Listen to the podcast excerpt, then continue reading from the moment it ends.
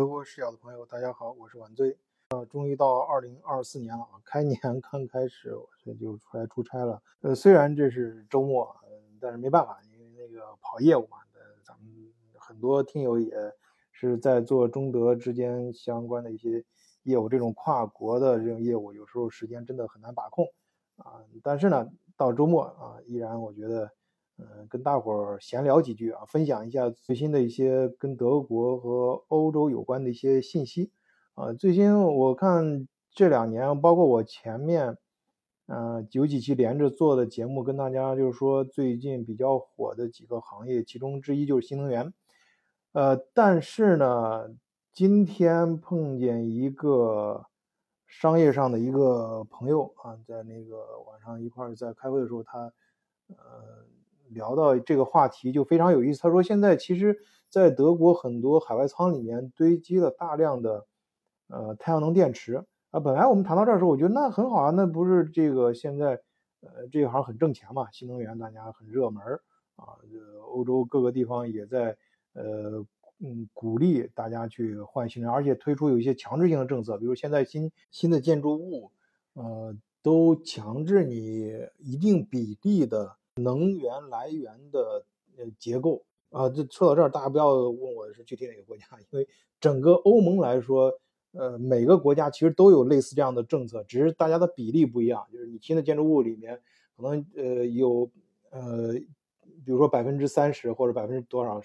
的这个能源是要来源于可再生能源或者新能源啊，类似于太阳能这样的，呃，光伏这样的，就就整个这是一个欧盟的政策。所以我猜啊，咱们很多听友，包括现在正在听的、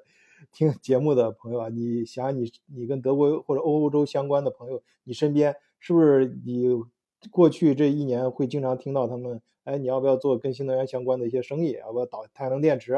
啊，曾经一度最火的时候啊，最那是几你好几年前啊，大约十十几年前，就是太阳能电池最火的时候，呃，还没有对中国的进进行。反经销税的时候，那时候那时候据说导新能源电池从中国往欧盟导，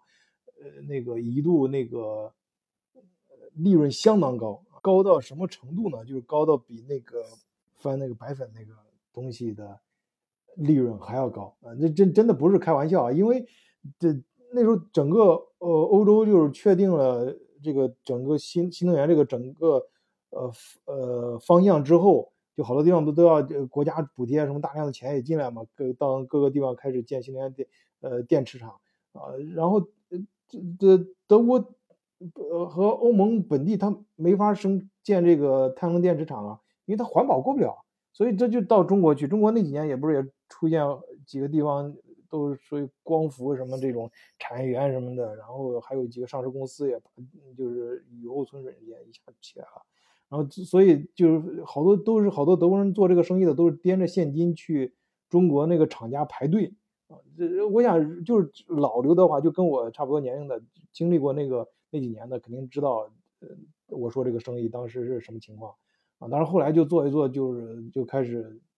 德国感觉不对劲了嘛，就开始对新能源开始。征收反倾销税，太阳能电池征收反倾销税，然后光伏产品什么，然后后来呢又慢慢降温，对吧？经过这几年调整，然后现在新能源这块又起来了。特别俄俄乌战争之后啊，关于能源这块，德国要实现，整个欧盟也是意识到要有这个能源结构，就是多元的能源结构，要要要要把这个呃事情加快啊，所以也推出了这个能源补贴，呃。对于就各种各样的补贴都有啊，不是光就是说你家装个太阳能电池板就给你一定的补贴，而且还包括比如说呃正常的呃你的工资，你在公司里面，公司你呃可以有一部分钱可以抵扣公司成本的，直接打给你，这部分钱是不用交税的，就是作为你的能源补贴什么的等等。但是啊，这个事情发展到去年的时候就有了转机，因为这个其实咱们那个听友不是还有个听友吴教授以前也上过节目嘛，就他讲过这个。补贴到头了，政府没钱了，所以说这他就当时他大前年的时候就给我预测这事儿，就说还真是像他预测一样，到去年就是整个政府就就开始就喊停了，然后这东西卖着卖不好卖了，因为就好多没有补贴了嘛，然后要花自己钱的重新去核核核算这个事情。但是我觉得这个应该不是一个最重要的原因吧？因为你你虽然你说没有补贴，但是国家另外一方面政策强制你去安装更新换代啊什么的，再加上其他方面的呃相关的政策的支持，呃，但是还有一个问题是什么呢？就是呃出来中国企业出海到欧洲这边来做太阳能电池生意的人太多了。哎，这就是回到我刚才开篇跟大伙说的，我今天晚上。跟那个一个生意伙伴聊，聊这个聊这个话题的时候，他提到，他说的其实，他提到一个问题，其实好多生意啊，现在，呃，欧洲人是就是刚开始的话是给你政策，你可以你做吧，你就把产品往这边发吧，发过来之后，然后让很多同类的公司，中国公司都进来，进来之后就开始中国公司跟中国公司之间卷了，就是说咱们那个。相互卷这个词儿啊，就是 相互卷。这个不仅在国内卷，都卷到欧洲来了。在欧洲也一样啊，中国公司跟中国公司卷，因为太阳能电池最大产量的就是中国嘛。这这这那几个，那大家一看都知道那个仓库基本上从哪进的货，它仓库里面堆的只是不同的呃商家，但实际上都是同样的货源啊，相互之间卷。呃，所以把价格首先把价格卷下来了。再一个，市场上充斥的这个产品太多了，呃，就是呃。可能长时间看是，呃，还满不能满足需求，但是短时间内它已经超出了，呃，就是需求量，不是它它不需要了，而是说它安装的速度跟不上。那相对来说，也就是说，在这个时间点上，这个产品的供给端远远超出了它的需，呃，可使用就是购买端。那那就大家就是卷在那个仓库里面。他说他他说的很形象，很很现实啊，很接地气，就是你这个东西。在这放在这儿积积积压库存，你卖不出去，同时还得不停的交这个呃房房租，就是租金，而且好多做太阳能这，因为它设这是个可以，你可以把它类似看成一个重资产项目，它压很多现金，他们又不想压那么多钱，那就折价卖嘛，就是赔钱卖，所以那大家都赔钱卖，所以就压得更低。呃，所以呢，咱们德国视角接地气说人话啊，就所以，我我跟大家说一下，就是最现实的真实的德国现在做太阳能电池光伏呃产品的现状。啊，然后呃再给大家说一下数据吧，最最根据现在最新的，因为现在刚刚是二零，今天是二零呃二四年一月四号嘛，然后刚过去这二零二三年整个数据全年也出来了，然后德国在二零二三年。嗯，呃，新安装的啊，用于发电和供暖的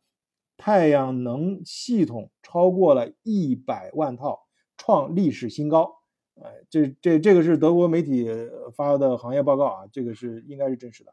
呃，然后德国目前拥有三百七十万套太阳能系统。哎，大家做这做这些生意的，你可以关注一下这个数字啊。然后去年总发电量为六百二十亿千瓦时，呃，覆盖德国总呃用电量的百分之十二。以后需不需要呢？肯定还需要啊，这是一个整个欧盟的既定呃战略是不会改的。呃，但是这个进度啊，你要你要呃把握好啊，就是 你就是人家说那句话，就来来的早不如来的巧。啊，你这个供货这个进度，还有开展这个开开拓市场这个问你反正你如果是钱多了，一定要砸市场，那你就搁劲儿弄啊。你但是你要是要要理性的做这个生意的话，就好好掂量一下啊。那好，今天就跟大伙聊这么多，谢谢大家收听，再见。